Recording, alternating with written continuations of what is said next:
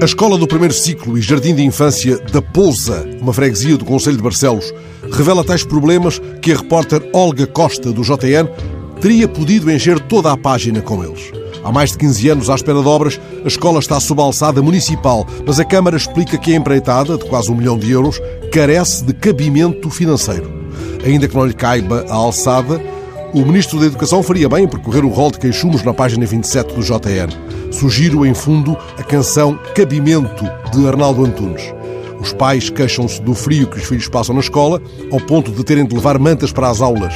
As casas de banho são uma lástima e uma mãe desabafa que muitos meninos têm até medo de lá ir. As paredes estão negras, as placas de amianto na cobertura, além de velhas, estão partidas. Marlene, encarregada de educação, na primeira pessoa. Nunca pensei que os meus filhos fossem andar na mesma escola em que eu andei há muitos anos e que viessem a ter medo de entrar em certos espaços.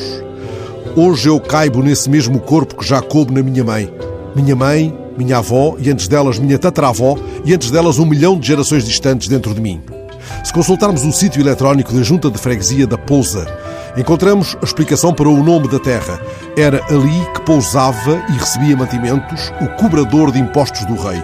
O nome verdadeiro da freguesia era Santa Cristina de Ulgoso da Pousa, mas este Ulgoso é corruptela de Algoz, Carrasco, executor da pena de morte.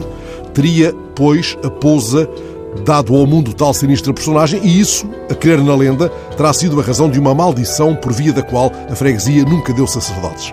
Os seminaristas dali oriundos ficavam sempre pelo caminho, barrados por um qualquer impedimento. Assim, as necessárias obras sempre adiadas nas últimas décadas na Escola da Pousa, carecidas de cabimento. Como uma agulha cabe numa caixa de fósforos ou num caixão, num palheiro, num jardim, no bolso de uma pessoa, na multidão. O cabimento financeiro é um ato administrativo que define e cativa o valor de um encargo a assumir por uma qualquer entidade pública. Mas há casos em que entra pelos olhos que o cabimento financeiro não tem cabimento, não é apropriado, não tem razão de ser. Um rapaz com medo de ir à casa de banho da escola, de tão imunda, não tem cabimento.